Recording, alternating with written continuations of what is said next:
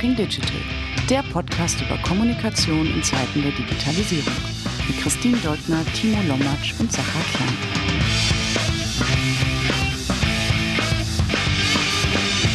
Herzlich willkommen bei einer neuen Episode von Talking Digital. Mein Name ist Sacha Klein. Ich sitze im hm, schön, nicht schön, aber auf jeden Fall in Berlin und das ist auch schon was Gutes, denn wo sitzt du, Timo? Ich sitze wie so oft im äh, wunderschönen, strahlen, familienfreundlichsten und äh, weitaus mehr durchgeimpften Hannover im Vergleich zu Berlin. Wie hoch ist denn eure Impfquote, by the way? Wir zeichnen am 5.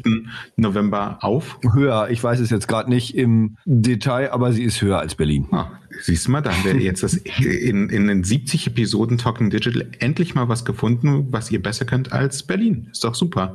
Ähm, langfristig wird es euch nutzen, weil wenn die Berliner so weitermachen, dann werden sie alle aussterben mit einer irgendwann ähm, hohen äh, Corona-Infektionszahl und Hannover wird überleben. Insofern, was bleibt von der Menschheit übrig, wenn Hannoveraner irgendwann den Ton angeben? Aber das soll heute gar nicht unser Thema sein. Auch wenn wir einen Gast haben, der tatsächlich zwischendurch irgendwann mal in seinem Leben in Hannover gelebt hat. Insofern wird es hier heute wahrscheinlich auch an dem einen oder anderen Punkt eine Selbsthilfegruppe werden. Aber hoffen wir das Beste. Wir haben einen fantastischen Gast, der uns etwas über das Wesen als Journalist erzählen wird, ähm, nämlich weil es ihm gelungen ist, nicht nur für ein großartiges und herausragendes Medium zu arbeiten, von dem einträchtig Timo und ich Fanboys sind, auch wenn dieses Medium seinen Hauptsitz in Hannover hat. Ähm, und äh, der aber darüber hinaus ähm, auch noch geschafft hat, ähm, selbst zur Marke zu werden, indem er ein Thema gefunden hat, das er umfänglich bearbeitet, immer wieder dazu Veröffentlichungen tätigt und diese dann fairerweise auch nicht nur ähm, in den eigenen vier Wänden, also auf der Website oder im Heft äh, seines Arbeitgebers darlegt, sondern eben auch in vielen Social Networks. Wir freuen uns auf ein gutes Gespräch mit Andreas Beck. Moin, Andreas. Ja, grüß dich der Grenzgänger zwischen Hannover und Berlin. und San Francisco, ne? Wo sitzt du jetzt? Und ja, San Francisco war auch mal und Hamburg war auch mal. Ähm, nee, jetzt aktuell bin ich in Berlin. Tada! Ich war auch schon lange nicht mehr in Hannover, muss ich ehrlich sagen. Tada! Wieder ein Punkt. Natürlich äh, pandemiebedingt. Äh, früher äh, gab es mal eine Zeit, wo äh, auch wir Berliner einmal in der Woche nach Hannover gefahren sind für unsere ähm, Wochenmeetings sozusagen. Ja. Aber ähm, so richtig ähm, raus aus der Stadt bin ich schon seit Jahren. Also mindestens seit vier, fünf Jahren. Du bist ja nicht nur raus aus der verbotenen Stadt, du bist ja auch tatsächlich rein in ganz viele Städte. Und vielleicht kannst du uns, bevor wir ähm, über ein paar inhaltliche Dinge sprechen, einmal erzählen, woher du kommst, wie du dahin gekommen bist, wo du heute bist und vielleicht auch ein bisschen Hintergründe geben über T3N ähm, für das Medium, für das du arbeitest und schreibst. Ähm, für, für uns, die nerdy sind, ist T3N quasi sowas wie die Zahnbürste und die Zahnpasta, mit der wir aufstehen und ins Bett gehen.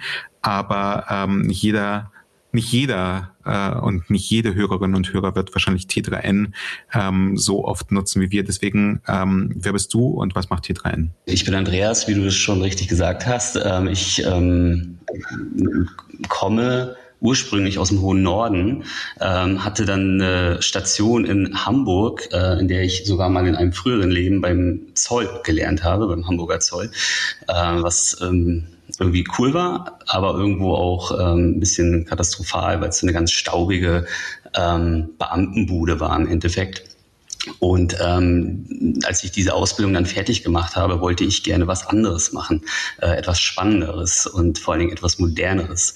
Und ähm, so bin ich dann einerseits in den Journalismus gekommen und dann andererseits eben auch in den ähm, Journalismus, äh, der sich mit der Digitalwirtschaft beschäftigt. Und ähm, da gab es eine kleine Zwischenstation mal bei den Netzpiloten, wo ich als Projektleiter gearbeitet habe. So ein bisschen äh, der Urzeitkrebs, würde ich sagen, äh, der, der Weblogs, äh, ganz alt, irgendwie, glaube ich, ich würde fast sagen, in den, also 98 oder so ist das damals gestartet. Ähm, aber ähm, die das hießen damals, glaube ich, sogar Blockpiloten, oder? Ja, ganz genau. Ganz früh hießen die Blockpiloten. Ähm, genau, aber dann ging es ruckzuck weiter zu T3N, ähm, wo man mich dann mehr oder weniger auch abgeworben hat ähm, zu einem Volontariat. Ähm, überredet hat, muss man schon fast sagen, weil ähm, ich bin ja ein Quereinsteiger sozusagen und ähm, habe das nie richtig gelernt, den Journalismus, sondern Learning by Doing. Dann irgendwie alles so auf die Schippe bekommen und ähm, dachte damals eigentlich so, ach, ich kann das schon alles, ich brauche das nicht machen. Deswegen dachte ich dann im äh, ersten Moment, okay, Volontariat ist vielleicht nicht so cool, aber war es. Es war ein großes Glück, dass mir das angeboten wurde von T3N, ähm, weil ich dann auch ähm, binnen dieser Zeit ähm, mal nach San Francisco durfte also im Volontariat auch ähm, aus, aus dem Silicon Valley sozusagen berichtet habe. Und ähm, ja, war ein großes Glück, dass ich mich damals dazu entschieden habe, nochmal einen anderen Weg einzuschlagen ähm, und diesen Journalismus in Beziehung zu äh, Digitalwirtschaft ähm, nochmal einzuschlagen. Ähm, habe ich bis heute nie bereut, war die beste Entscheidung meines Lebens. Ja, cool.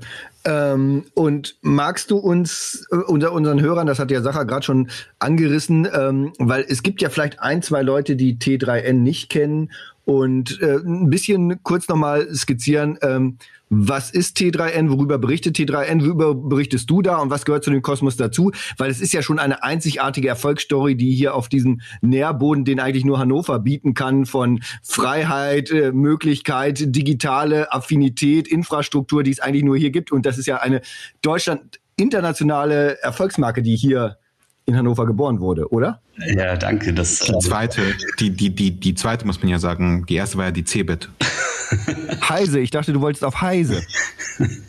ja, ähm, gut, T3N. Also T3N, also T3N, wie ich es ja schon sagte, ist ein Magazin für die Digitalwirtschaft. Ähm, wir wir ähm, sind natürlich in der in der Startup-Branche sehr bekannt. Ähm, wir sind auch inzwischen in der Konzernwelt, glaube ich, ähm, sehr bekannt, weil wir auch viel ähm, diese Themen digitale Transformation beackern. Und ja, wo kommt hier 3 her? Es ist mal als eigentlich als Uni-Projekt gestartet. unsere drei Gründer, ähm, Andi Lenz, Jan Christe und Martin Brüggemann. Ähm, Martin ist nicht mehr bei uns, aber er soll natürlich trotzdem genannt werden, weil er maßgeblich ähm, dabei war bei der Gründung. Äh, die haben quasi ein, ein ein CMS entwickelt in der Uni, womit man Artikel layouten kann oder ganze Hefte layouten kann. Ähm, dieses CMS basierte auf Typo 3 und ähm, die erste Arbeit sozusagen, ich weiß nicht, ob sie Bachelor- oder Masterarbeit war, das kann ich jetzt nicht mehr so genau sagen, ähm, war dann tatsächlich ein gelayoutetes Magazin, das äh, T3N Magazin Nummer eins sozusagen. Und ähm, ja, das basierte auf diesem, auf diesem Programm. Und ähm, witzigerweise gibt es das Programm heute nicht mehr, aber das Magazin noch.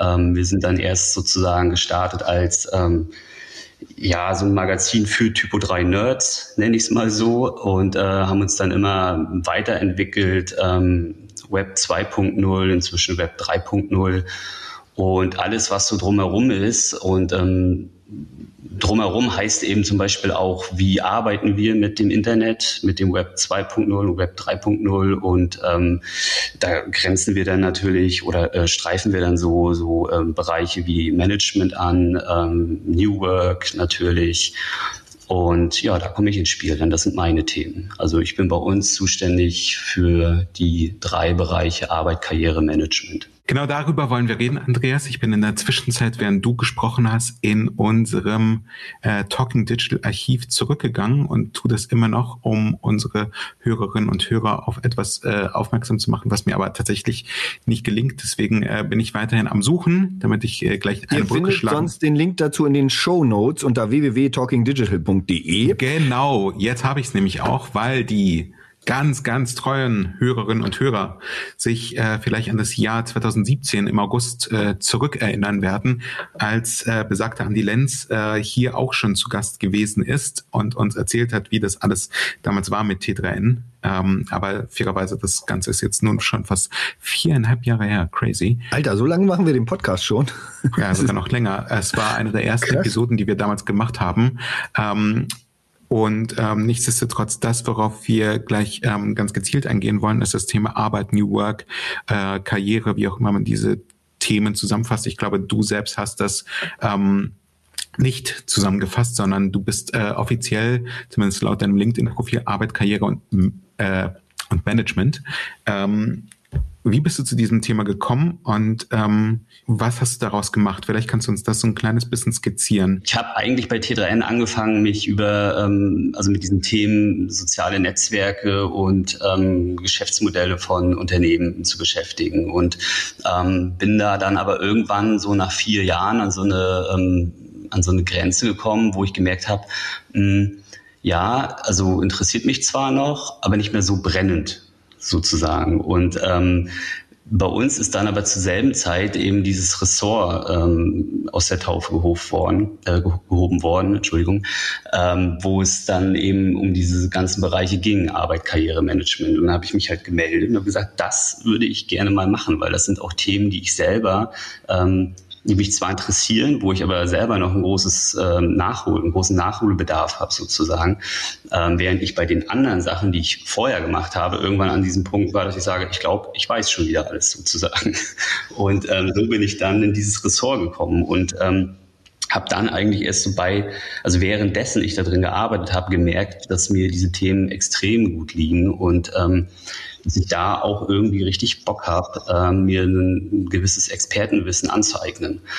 Und ähm, ja, wie das dann immer so ist, man, man schafft sich dieses Wissen dann an und irgendwann äh, merkt man halt auch, dass man damit vielleicht sogar ähm, andere Leute auch inspiriert oder sich auch selber irgendwie gut positionieren kann. Und so ist das alles irgendwie zusammengewachsen. Also dieses anfängliche Interesse, dann dieser, ähm, ja, sozusagen diese Freude daran, dass man daran wächst an diesem Thema und eben, dass man anderen Leuten da eben auch viel ähm, Inspiration geben kann, hat es dann irgendwie so war das Gesamtergebnis. Und dann habe ich irgendwann gemerkt, okay, das will ich jetzt machen. Was nicht heißt, dass es sich vielleicht in ein paar Jahren auch wieder anders kommen kann und sich ein anderes Thema ergibt, äh, von dem ich sage, okay, jetzt habe ich äh, Arbeit, Karriere, Management durchgespielt, vielleicht habe ich mal irgendwie Lust auf was ganz anderes und dann vielleicht sogar sage, ich reiß wieder alles mal ein und äh, baue es neu auf. Das ähm, würde ich nicht, also würde nicht sagen, dass das nicht auch passieren kann. Aber momentan bin ich echt froh auf meinem Thema. Ja. Wäre Andreas ein Restaurant, würde ich ihm drei Sterne geben. Ist ähm, eine Review, die wir auf deinem LinkedIn-Profil finden von Laura Lewandowski. Ähm, kann ein, äh, bist auch deswegen ein, ein, ein so ausgezeichneter ähm, Küchenchef, ähm, weil du dich auf eine spezielle Küche spezialisiert hast. Du hast ja gerade schon erwähnt, dass du dir dieses Expertenwissen ähm, dann letztendlich angeeignet hast. Also ist es leichter, als Journalist in der heutigen Tag, in, in der heutigen Zeit ein, ein gutes Standing zu haben als Generalist oder als Spezialist? Mm, es kommt natürlich darauf an, was man will. Ne? Wir, brauchen Generalisten und wir brauchen Spezialisten in der Redaktion, keine Frage. Also wenn wir zum Beispiel ähm, von News-Redakteuren reden, ähm, dann ist es eigentlich immer besser, wenn es Generalisten sind, wenn sie sich schnell in verschiedenste Themen einarbeiten können und dadurch dann eben qualitativ hochwertige News bringen ähm, für Leute wie mich, die jetzt äh, ähm, oder wie ich, die, die in einem Ressort arbeiten, ähm, ist es notwendig, dass man ein Spezialwissen hat, weil wir eben auch natürlich äh, zu den News oft Analysen oder Kommentare eben auch bringen oder unser Netzwerk aktivieren müssen, weil wir ein Interview mit jemandem führen wollen. Und äh, da würde ich ganz klar sagen, ähm, Ressortjournalisten müssen Experten auf ihrem Gebiet sein. Also wenn sie es vielleicht nicht gleich zu Beginn sind, ist es auch normal. Äh, man wächst ja rein in ein Thema, aber man muss es dann irgendwann schon sein. Ansonsten sitzt man wahrscheinlich im falschen Ressort und hat kein Interesse für seine Themen. Wie bist denn du vorgegangen, um dir dieses Expertenwissen anzueignen, außer indem du gemacht hast, also außer indem du Geschichten recherchiert und geschrieben hast? Also gab es irgendwelche, keine Ahnung, Bücher, die du gelesen hast, irgendwelche ähm, Kurse, die du äh, dir reingezogen hast, irgendwelche Podcasts, die du gehört hast? Also was, was war, äh, haha, Anspielung, dein Way to New Work? Ja, also es war auf jeden Fall so, so ein bunter Blumenstrauß, würde ich sagen. Ähm, ich bin sehr, sehr, sehr viel früher auf diese Events gegangen, wo man eben entsprechende Leute reden hört, äh, auf Bühnen, ähm, habe daraus ganz oft dann meine Artikelideen gezogen, habe dann mit den Leuten auch nochmal Kontakt aufgenommen, konnte dadurch natürlich auch meine eigenen Fragen nochmal stellen, die da gar nicht ähm, so wirklich beantwortet wurden auf der Bühne. Ähm, ich habe natürlich gelesen ohne Ende, alles, was ich in die Finger bekommen habe. Ähm, ich sag mal, so, eine, so, eine, so ein Buch, was man unbedingt lesen sollte, wenn man in diesem ganzen Bereich unterwegs ist, ist halt ähm, Start with Why beispielsweise. Das war so, ist ein ganz so ein Klassiker, äh, den muss man mal gelesen haben. Und ähm, das war auch eines dieser Bücher, was mir gleich damals auf dem Weg irgendwie so begegnet ist. Und ähm, ja, ansonsten natürlich einfach ähm, schreiben, schreiben, schreiben, schreiben, schreiben. Jeden Tag irgendwelche Artikel pitchen, hoffen, dass sie durchgehen, mit, mit Leuten Kontakt aufnehmen und ähm, sich einarbeiten ne, in die Geschichten. Das, was ich bei dir wahrgenommen habe, ist, dass du, wie ich finde, eine gewisse Form des Community-Journalismus betreibst. Also du interagierst extrem stark auf Social Networks, um die Anregungen zu holen, um, um Fragen zu stellen, um auch Menschen in deine Artikel zu inkludieren, um, um sie Teil von der Berichterstattung werden zu lassen. Kannst du uns vielleicht da den Prozess skizzieren, wie, wie du vorgehst, ähm, welche Gedanken oder welche Hypothesen du anstellst, wenn du solche wenn du Fragen im öffentlichen Raum, ob nun auf LinkedIn oder Twitter stellst? Also zunächst mal muss ich sagen, dass ich es ähm, sehr, sehr wichtig finde, dass auch Leserinnen und Leser äh, auf einer Seite zu Wort kommen in irgendeiner Art und Weise. Ähm, wir haben uns das damals auch überlegt, dass wir gerne so ein Format hätten und ähm, für mich war halt klar, ähm, dass soziale Netzwerke da einfach ähm, das Einstiegstor schlechthin sind, weil man als ähm, Redakteur oder eben Redakteurin dann ähm, sozusagen ja ein Absender ist. Ich habe meine ähm, Fragen, die ich dann so hatte, an die Community immer über Twitter ähm, formuliert und habe da auch am Anfang noch nicht ganz so viel Rückmeldung bekommen, aber irgendwann äh, wusste man, glaube ich, auch so ein bisschen bei Andreas gibt's regelmäßig mal so eine Fragen, äh, da hänge ich mich mal ans Profil und äh, vielleicht treffe ich überall auch was. Zumindest kam es mir so vor. Es ist irgendwie mit jeder Frage mehr geworden. Und heute sind es teilweise pro Frage 100 Antworten, die dann reinkommen und man muss schon richtig sourcen im Endeffekt. Ähm, aber genau über soziale Netzwerke ähm, habe ich da auf jeden Fall so ein, so ein ja, so ein Türchen gefunden, um in die Köpfe der Leute zu kommen. Und ähm, da sind total viele super äh, interessante Gedanken drinne und Antworten drinne auf meine Fragen. Und ähm, ja, sobald da irgendwas sozusagen ähm, Spannendes auftaucht, gehe ich mit den Menschen dann in Kontakt ähm, arbeite mit denjenigen zusammen einen Text aus und ähm, veröffentliche das bei uns dann. Ähm, weil wir uns ja hier im Podcast hauptsächlich an Menschen wenden, die ähm, quasi auf der anderen Seite des Schreibtisches von dir sitzen, also äh, Journalistinnen und Journalisten Vorschläge für Geschichte anbieten oder Geschichten anbieten und PR machen. Ähm, Gibt es denn irgendeine Blaupause, wie man dich am besten mit Vorschlägen kontaktieren kann? Äh, hast du ein präferiertes Medium? Hast du irgendwie ein, ähm, keine Ahnung, irgendein Framework, äh, dass das ausgefüllt werden soll, damit es dir besonders einfach ist? Oder sollten Leute dir per se einfach auf Twitter folgen und einfach mal darauf acht geben, wenn du quasi die Tür öffnest, durch die man dann unter Umständen hindurchgehen könnte? Also äh, auf jeden Fall an Twitter ranhängen, ähm, weil da, wie gesagt, diese ähm, Community-Fragen ja auch ganz oft kommen. Ähm, da ist jeder und jede herzlich eingeladen ähm, zu antworten, ob Firmenchef oder ähm, keine Ahnung, irgend irgendein kleines Radmodell nehmen, sage ich jetzt mal so, ist völlig egal. Äh, da kann jeder was machen. Ne? Äh, wenn jetzt äh, ähm, Presseleute mit mir Kontakt aufnehmen möchten, dann bevorzuge ich auf jeden Fall eher das Medium E-Mail. Ähm, auf jeden Fall viel, viel eher als Telefone. Bitte nicht anrufen. Das ist, äh, finde ich, ganz schwierig, wenn Leute mich aus irgendwas rausreißen, ich die Nummer nicht kenne und rangehe und dann auch noch merke, ah nein, es ist kein Notfall. Es ist einfach nur eine Idee, die gepitcht werden soll gerade. Äh, finde ich ganz schlimm. Das, das bitte auf jeden Fall nicht. Großes No-Go. Ähm, aber ansonsten, ja, soziale Netzwerke geht auch. Ähm, auf jeden Fall ist ja im Endeffekt auch nur eine Inbox, äh, wenn mir jemand eine DM schickt irgendwo. Und äh, die, die sichte ich genauso wie mein E-Mail-Postfach mehrmals am Tag. Und ähm, ja, wenn es interessant ist, melde ich mich. Und wenn nicht, dann melde ich mich erstmal nicht, auf jeden Fall. Also ich bin jetzt auch nicht jemand, der dann auf jede, auf jede Nachricht irgendwie ähm, antwortet und sofort sagt, ähm, ob ich sie gebrauchen kann oder nicht. Das mache ich dann meistens erst, wenn dann eine Rückfrage kommt. Ähm, liegt aber auch nicht daran, dass ich unhöflich sein will, sondern einfach an der schieren Menge an äh, E-Mails und Nachrichten, die da so am Tag reinkommen. Ähm, also sowas dann auch bitte nicht persönlich nehmen, wenn ich nicht sofort mich melde. Ähm, ja, ansonsten gibt es nur diese drei Wege bei mir.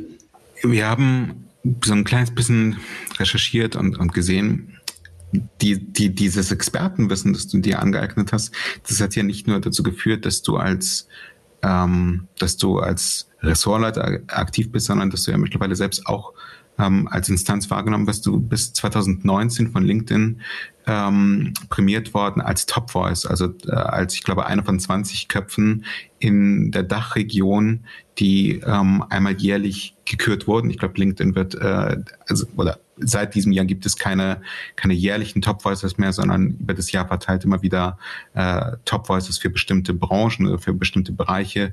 Jetzt gerade in dieser Woche, in der wir aufzeichnen, sind die Top Voices zum Thema Nachhaltigkeit ausgezeichnet worden. Nichtsdestotrotz, worauf ich eigentlich hinaus will, was macht es denn aus einem, wenn man dann eben nicht nur für die Öffentlichkeit ähm, Nachrichten, Geschichten und Informationen herstellt, sondern eben auch äh, von der Öffentlichkeit in gewisser Weise ausgezeichnet wird für das, was man tut als Individuum. Mich ehrt das natürlich dann immer. Also ich, ich freue mich da sehr drüber, wenn sowas passiert. Ähm, auch über solche Anfragen übrigens wie heute, wenn ähm, ihr euch bei, ähm, ja, also wenn ihr euch meldet und sagt, wir wollen mit dir darüber reden, das äh, freut mich natürlich auch, weil es ja einfach auch ein Zeichen dafür ist, dass die Arbeit, die man sich ja auch macht, ähm, irgendwo auch die, also Anklang findet, ne, so Abnehmer findet sozusagen. Und ähm, dass das halt nicht schlecht sein kann, was man macht, so, ähm, weil es ist natürlich so, dass man, wenn man jetzt in der Redaktion sitzt und ähm, seine Arbeit macht, dass da nicht ständig einer um die Ecke kommt und jedes Mal in die Hände klatscht, wenn man irgendwie einen schönen Artikel geschrieben hat. Ne? Also wir haben halt irgendwie so am Tag, keine Ahnung, 30 Artikel auf der Seite, also frische Artikel. Und ähm, da kommt jetzt keiner und sagt äh, zu jedem einzelnen Artikel gut gemacht, sehr gut gemacht. Andreas, Katrin, Insa, alle, ihr habt es alle super gemacht. So passiert natürlich im Groben dann auch mal so als ne, gesamtes Feedback ans Team, aber nicht jetzt für jeden Einzelnen. Insofern ist es natürlich so, dass wenn man jetzt mit sozialen Medien arbeitet und seine Artikel teilt und da eine Rückmeldung drauf bekommt, dass das schon mal cool ist. Ähm, weil man da eben auch dann sofort weiß, okay, war jetzt vielleicht ein blöder Artikel oder war ein guter Artikel. Und ähm, wenn man dann im, im Ganzen nochmal so eine, so eine ähm, Auszeichnung bekommt, sozusagen, dass man LinkedIn Top Voice wird, ne, dann ist das natürlich auch irgendwie ähm, sehr cool. Zumal das auch immer am Ende des Jahres kommt und man am Ende des Jahres in dieser dunklen Jahreszeit auch irgendwie jede, jedes, jedes bisschen Glück vertragen kann, was man irgendwo geschenkt bekommt. Das stimmt. Ähm, wir haben in Vorbereitung auf die Aufzeichnung mit dir etwas gemacht, was du ja in der Regel tust, nämlich ähm, uns an die Menschen da draußen gewandt und ihnen die Frage gestellt, welche Frage sie dir stellen würden, ähm, mhm. wenn sie die Chance hätten dazu. Und jemand, dem du vor kurzem Fragen gestellt hast im T3N-Podcast, äh, nämlich Markus Albers, ähm, hat dir eine Frage gestellt, nämlich was sagt Andreas zu der aktuellen Diskussion, ob Journalismus eine Haltung haben muss, zum Beispiel in Sachen Klimaschutz, beziehungsweise in deinem Fall, ähm, sensationell, es ist einfach umgesprungen, beziehungsweise in deinem Fall ähm, das Thema New Work. Ähm, ist Haltung angebracht oder sind ähm, Journalisten und Journalistinnen zum, äh, zur Neutralität und Objektivität verpflichtet? Nein, also erstmal ist diese Debatte überhaupt nicht aktuell äh, im, im Journalistenkreise, die äh, führen wir seit Jahren. Ähm, unter anderem auch damals schon, als ähm, Edward Snowden mhm. ähm, seinen NSA-Leak gebracht hat ähm, und die Medien eben dann auch ähm, ja, da sich eigentlich so ein bisschen aktivistisch mit ihm gezeigt haben. Also es ist keine neue, keine, überhaupt gar keine neue äh, Geschichte. Aber ähm, ich habe da eine klare Haltung zu der Frage Haltung. Ähm, Journalisten müssen eine Haltung haben oder beziehungsweise selbst wenn sie sie nicht haben wollen, haben sie sie trotzdem. Ähm, jeder Mensch hat eine Meinung zu irgendwas und ähm, die wird auch immer in den Artikeln sichtbar. Und ähm, auch jedes Medium übrigens. Also es ist, es gibt die konservative FAZ, es gibt die linke Taz, es gibt die liberale Zeit. Ähm, das, das ist einfach total offensichtlich. Und ähm, genauso wie die, diese Verlage teilweise irgendwo eine, eine Haltung zeigen, ähm, zeigen auch die Journalisten in den Verlagen eine Haltung. Und äh, jeder, der irgendwie immer so auf diese Objektivität rumhaut, ähm, der hat meines Erachtens den Journalismus nicht richtig verstanden. Also der will da irgendein Idealbild zeichnen, was man auf gar keinen Fall zeichnen kann. Jemand, der ein Idealbild zeichnen möchte von äh, veganer Ernährung, nämlich Philipp Steuer, fragt, was hast du beruflich von Squid Game mitgenommen? Schon eher der Insider an der Stelle. Also ja, also ich glaube, das Einzige, was man beruflich mitnehmen kann, ist, dass äh, Karriere und Netflix nicht zusammengehen, würde ich sagen, weil dieses Binge-Watchen extrem viel Zeit in Anspruch nimmt. Und ich muss sagen, ich habe Squid Game gebinged-watched, weil es ja nun mal irgendwie äh, tollste Serie auf Netflix sein soll. Und ich fand sie total unpopular opinion scheußlich. Also wirklich gar nicht, gar nicht geil. Und ich hätte gerne diese zehn Stunden Zeit wieder, um lieber einen Artikel zu schreiben. Ja. Ähm, kann ich nachvollziehen. Ich glaube, Squid Game ist die erste gehypte Serie auf Netflix, die ich nicht geschaut habe. Ähm, und äh, bisher habe ich tatsächlich noch äh, von niemandem irgendetwas Gutes gehört und trotzdem hat es anscheinend jeder außer mir gesehen.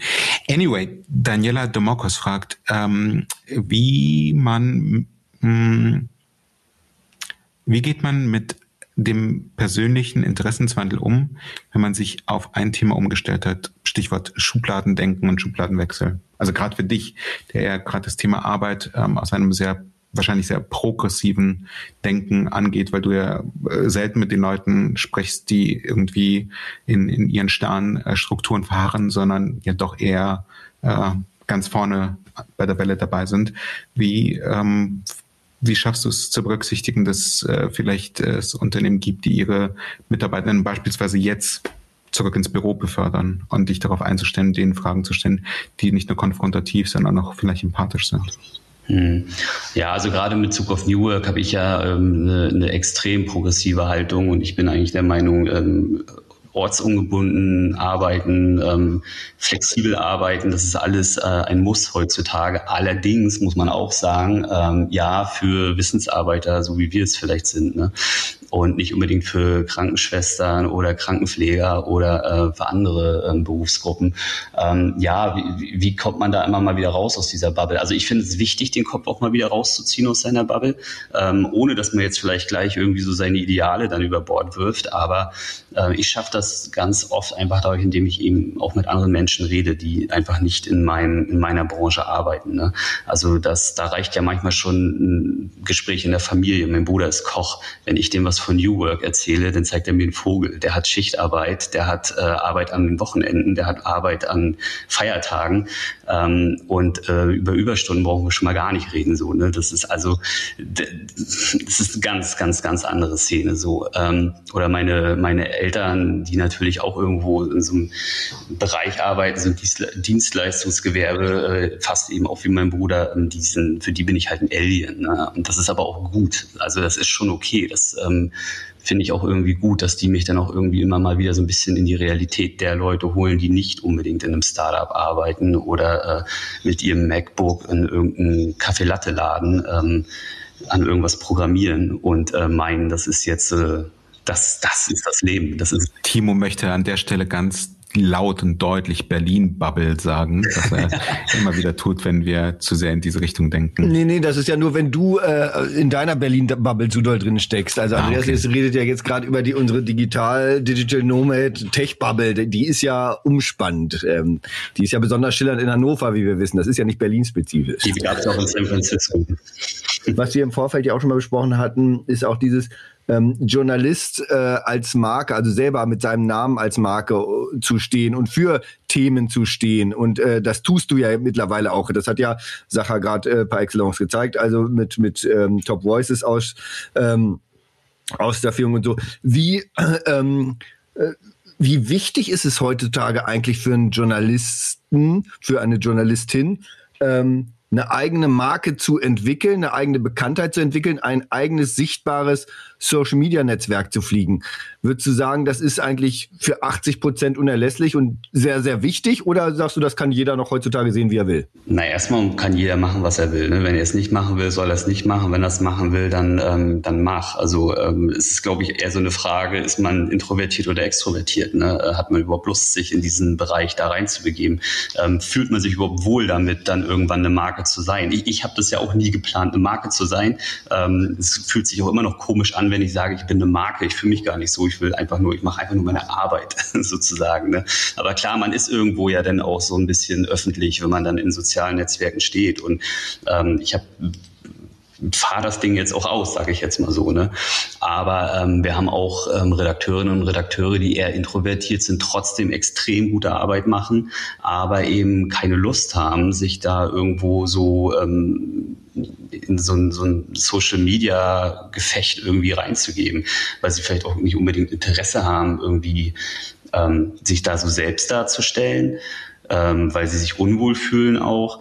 Und das ist dann auch total okay. Also die, ich sag mal so, der, der, der äh, Major Skill eines Journalisten sollte sein, nicht sich zu vermarkten, sondern eine gute Arbeit zu machen, gute Artikel zu schreiben. Und dann ist es, kommt der Rest sowieso von ganz alleine, meines Erachtens. Aber es ist natürlich nie verkehrt, diesen Weg in die sozialen Medien zu gehen, wenn man denn Bock drauf hat. Weil es sind ja so viele Nebeneffekte, die ja passieren. Zum einen arbeitest du ja selber an deinem eigenen Marktwert auch ein bisschen. Ne? Also wenn irgendwie dich jeder kennt und ähm, dich mit äh, guter Arbeit irgendwie verbindet, dann musst du dich auch nicht mehr unbedingt bewerben irgendwo, sondern die Angebote kommen rein. Das ist mal so ganz äh, pragmatisch gesagt. Also die letzten zwei, drei Jahre konnte ich mich von Anfragen oder Angeboten auf jeden Fall nicht retten. Es waren sehr, sehr, sehr viele gute Sachen dabei. Ich hatte nie vor zu wechseln, habe ich auch nicht gemacht. Ich bin ja immer noch bei Telegram, weil ich da auch gerne arbeite. Aber das spielt sicherlich mit rein. Also diese ganze Social Media Arbeit, diesen, dieser Bekanntheitsgrad hat ganz, ganz, ganz sicher dazu geführt, dass ich mich da eben auch in meiner eigenen Karriere irgendwie ein bisschen besser positionieren konnte. Ich wollte gerade nur sagen, dass wir deinen Chefredakteur Holger Schellkopf sehr, sehr gerne hören, der, der auch in dem Kontext ähm, kommentiert hat. Ich würde dir gerne eine Anschlussfrage stellen zu ja. dieser Frage, die von ähm, der sehr wertgeschätzten Kollegin Verena Bender geäußert wurde, die auch hier schon als Gast im Podcast äh, vertreten gewesen ist, nämlich wie deine Kolleginnen und Kollegen bei der T3N damit umgehen, dass sie äh, dich zum Star-Kollegen haben, äh, der nun in der zumindest Social Media äh, Welt Deutschlands nicht ganz unbekannt mehr ist. Ja, also ich glaube inzwischen ähm, finden das alle ganz cool so, aber ich glaube, es gab auch mal eine Zeit, wo Leute das eher ein bisschen merkwürdig fanden, dass da sich jetzt einer so ähm, so so laut als positioniert. Ähm, was, also was glaube ich vielleicht eher so ein bisschen irritiert hat, ne? dass da einer nicht nur schreibt, sondern sich auch ähm, aus der Deckung bewegt und da eben sich auch ein bisschen positioniert. Ähm, ich habe aber jetzt eigentlich gar nicht das, Pro also das Gefühl, dass irgendeiner damit jetzt großen Problem hat. Es ist, glaube ich, eher so, dass viele sich so manchmal die Frage stellen, hm, sollte ich das vielleicht auch machen? Und äh, sich vielleicht dann die Frage stellen, passt das zu mir? Kann ich das auch so machen? Und inzwischen ist es eigentlich eher so, dass da so mal so Fragen kommen. Ne? Ähm, wie, wie machst du das so auf LinkedIn oder wie machst du das so auf Twitter und ähm, so in die Richtung sozusagen. Aber ähm, Neid zum Beispiel, falls die Frage auch darauf ein bisschen hinauszielt, äh, gibt es auf jeden Fall nicht. Gab es denn irgendeinen Moment, das ist die Frage meines Kollegen Alexander Karl, gab es denn irgendeinen Moment, an dem du selber festgestellt hast, hm, ich könnte jetzt doch sowas wie eine Personal Brand sein? Ähm, irgendwie bin ich jetzt vielleicht äh, doch ein kleines bisschen bekannter auch über die Redaktionsgrenzen von T3N hinaus geworden? Naja, dieser Moment kam auf jeden Fall damals mit dieser LinkedIn Top Voice Auszeichnung. Da hatte ich dann so gedacht, okay, krass, wenn du da jetzt irgendwie schon in so eine Top 10 irgendwie geführt wirst von äh, Menschen, die was zu sagen haben auf LinkedIn, dann äh, muss das ja irgendwie doch mehr sein, als einfach nur ein bisschen in sozialen Medien rumspielen.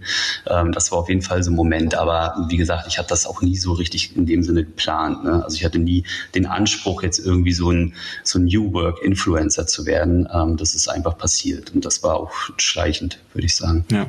Wir haben noch zwei Fragen aus, äh, aus unserem Netzwerk. Ähm, ebenfalls äh, meine Kollegin ähm, Christine Dolkner, die ja heute nicht hier sein kann, die sonst äh, mit uns gemeinsam diesen Podcast hostet, ähm, fragt, wie du denn als Journalist uns PR-Leute in Deutschland wahrnimmst, also wie es um unsere Digitalkompetenz ausschaut.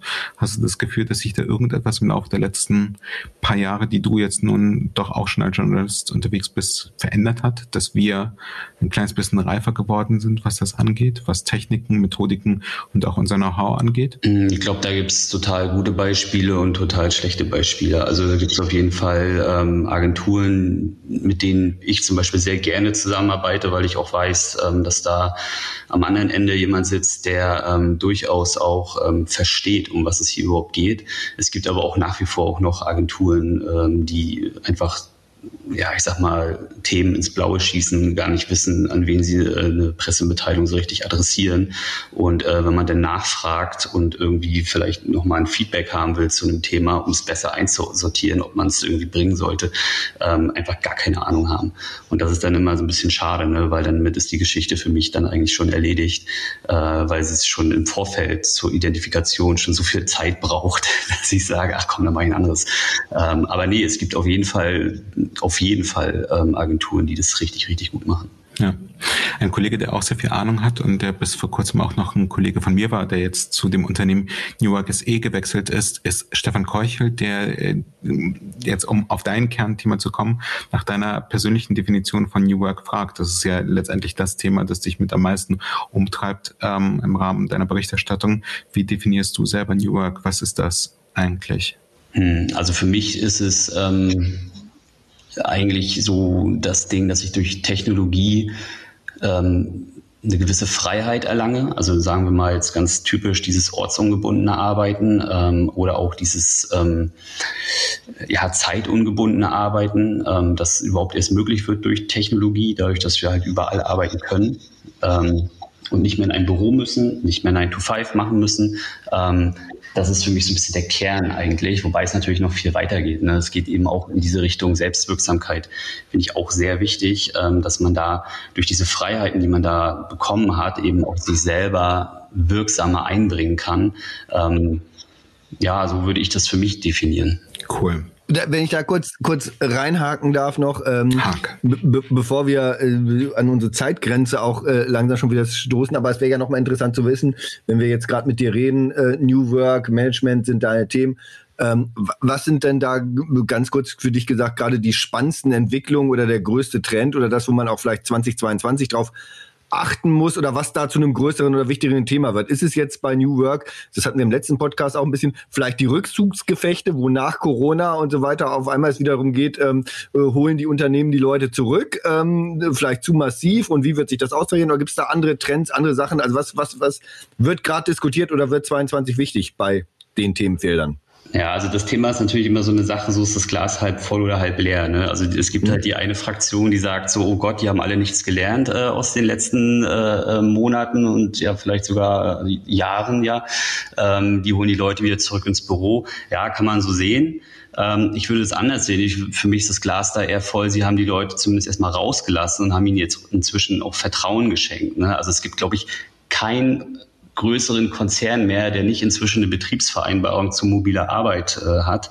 Es gibt kaum noch eine Agentur, die irgendwie jetzt sagt, die, ihr müsst alle von, von Montag bis Freitag äh, ins Büro kommen. Also ich kenne keine mehr, ähm, zumindest hier in Berlin. Gut, das ist aber natürlich vielleicht auch wieder ein bisschen gefärbt. Ne? Hier in Berlin ist ja eh alles ein bisschen äh, anders, als es vielleicht irgendwie in Regensburg wäre oder so. Ähm, aber nee, ich, also ich bin schon ich bin schon eher so jemand, der sagt, ähm, diese Pandemie war ein Digitalisierungsbeschleuniger und auch ein New Work Beschleuniger. Und ähm, auch wenn natürlich die Leute auch wieder ein paar Tagen ins Büro müssen, ähm, dürfen sie aber auch inzwischen Homeoffice nehmen. Und das ist total toll. Und das geht auch nicht mehr weg. Da bin ich mir sehr sicher. Und ich glaube auch, dass ähm, sich da immer mehr jetzt auch Unternehmen, vielleicht auch so Traditionsunternehmen, Familienunternehmen ähm, dahin begeben. Also selbst Heidelberg Zement zum Beispiel, ja, ein Traditionsunternehmen aus 1800 schieß mich tot so, ne? Äh, selbst die haben sich jetzt äh, hingesetzt und haben gesagt, wir machen eine ähm, Betriebsvereinbarung zu mobiler Arbeit. Oder sogar Bayer hat jetzt äh, gesagt, dass Laboranten zu Hause arbeiten dürfen. Also wenn das keine Entwicklung ist, äh, die, die positiv zu sehen ist, dann weiß ich auch nicht. Und das wird, wird ja, das wird jetzt wie so ein Dominoeffekt immer weitergehen durch alle ähm, Branchen, glaube ich. Dominoeffekt ist ein gutes Stichwort. Wir wollen ja, dass dein Wirken und Wissen auch andere inspiriert und deswegen stellen wir dir wie jedem Gast bei Talking Digital die obligatorische Frage nach dem Talking Digital Tooltip. Es war eine lange Woche und ich habe es trotzdem in einem Abwasch geschafft auszusprechen. Insofern äh, freue ich mich, ähm, dass äh, ich noch nicht äh, 150.000 Jahre alt bin. Andreas, welches digitale Werkzeug, welche App, welches Gadget ähm, macht dein Leben einfacher, schöner, besser, hilft dir informiert dich, unterhält dich und du wirst es nicht mehr ohne leben wollen.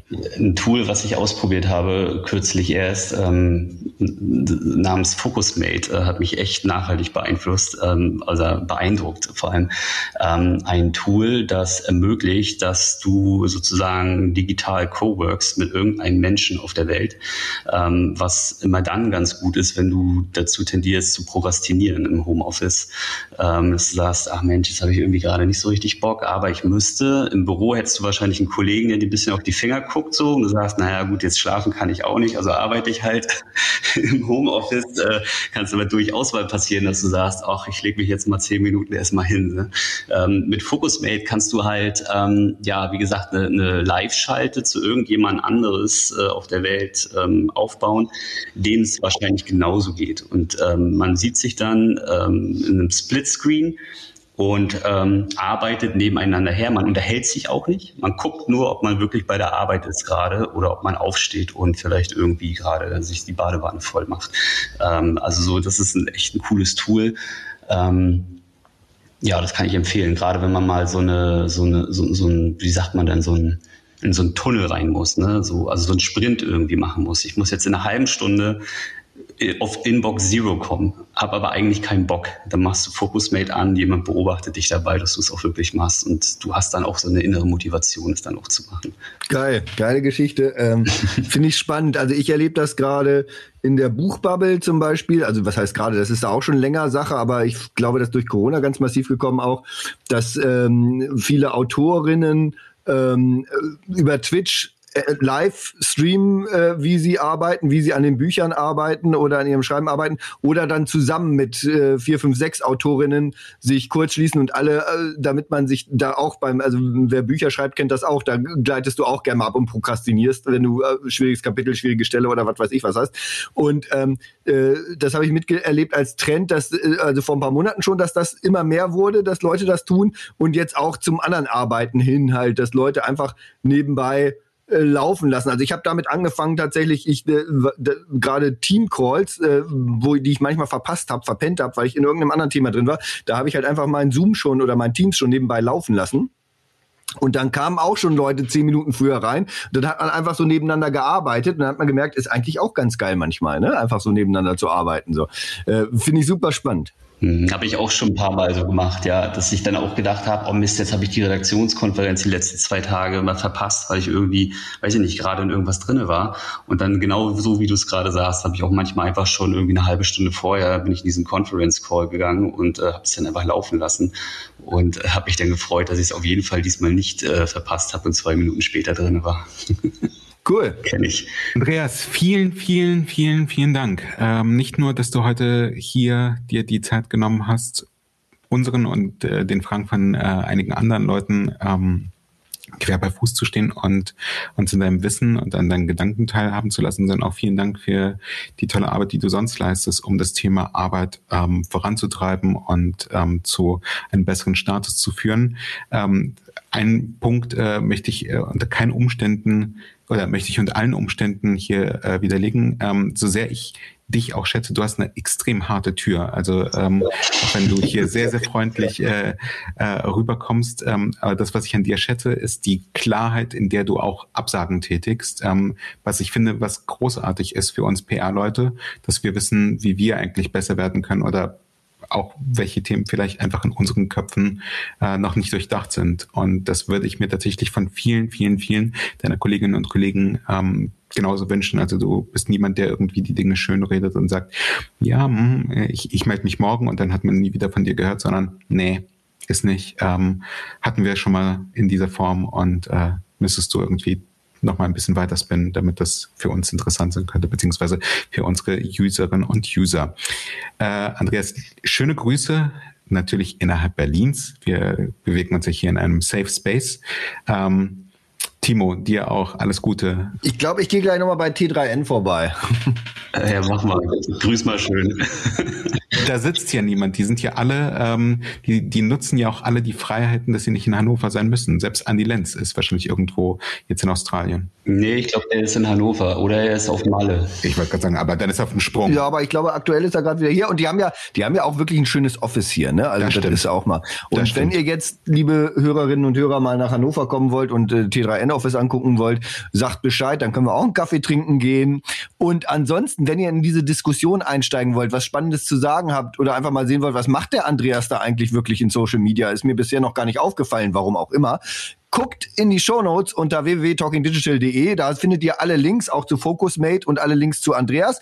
Und ihr könnt mit uns diskutieren, mit Andreas diskutieren auf LinkedIn, auf Twitter, bevorzugt eins der beiden meistens unterwegs unter Hashtag TalkingDigital reagieren wir sofort. Ja, tipptopp. Ich würde euch meinen Focusmate Selbsttestartikel schicken, den könnt ihr in die Quotes reinhauen. Ähm, ja, geil. Das, dann habt ihr gleich ein bisschen mehr Kontext. Vielen, vielen Dank euch allen da draußen. Bleibt gesund, passt auf euch auf. Und äh, dürfen wir es sagen? Ja. Und selbst wenn nicht, lasst euch impfen, falls ihr es noch nicht getan habt. So eine Boosterimpfung ist wahrscheinlich auch nichts Falsches. Und äh, passt auf eure Mitmenschen auf in diesen Tagen. Unbedingt impfen, ja. Tschüss. Bis bald. Das war der Talking Digital Podcast von Christine Deutner, Sacha Klein und Timo Lommatsch. Wir freuen uns über Feedback, Anregungen, Kritik und Wünsche. Schreibt an kontakt.talkingdigital.de oder geht auf www.talkingdigital.de und kommentiert dort.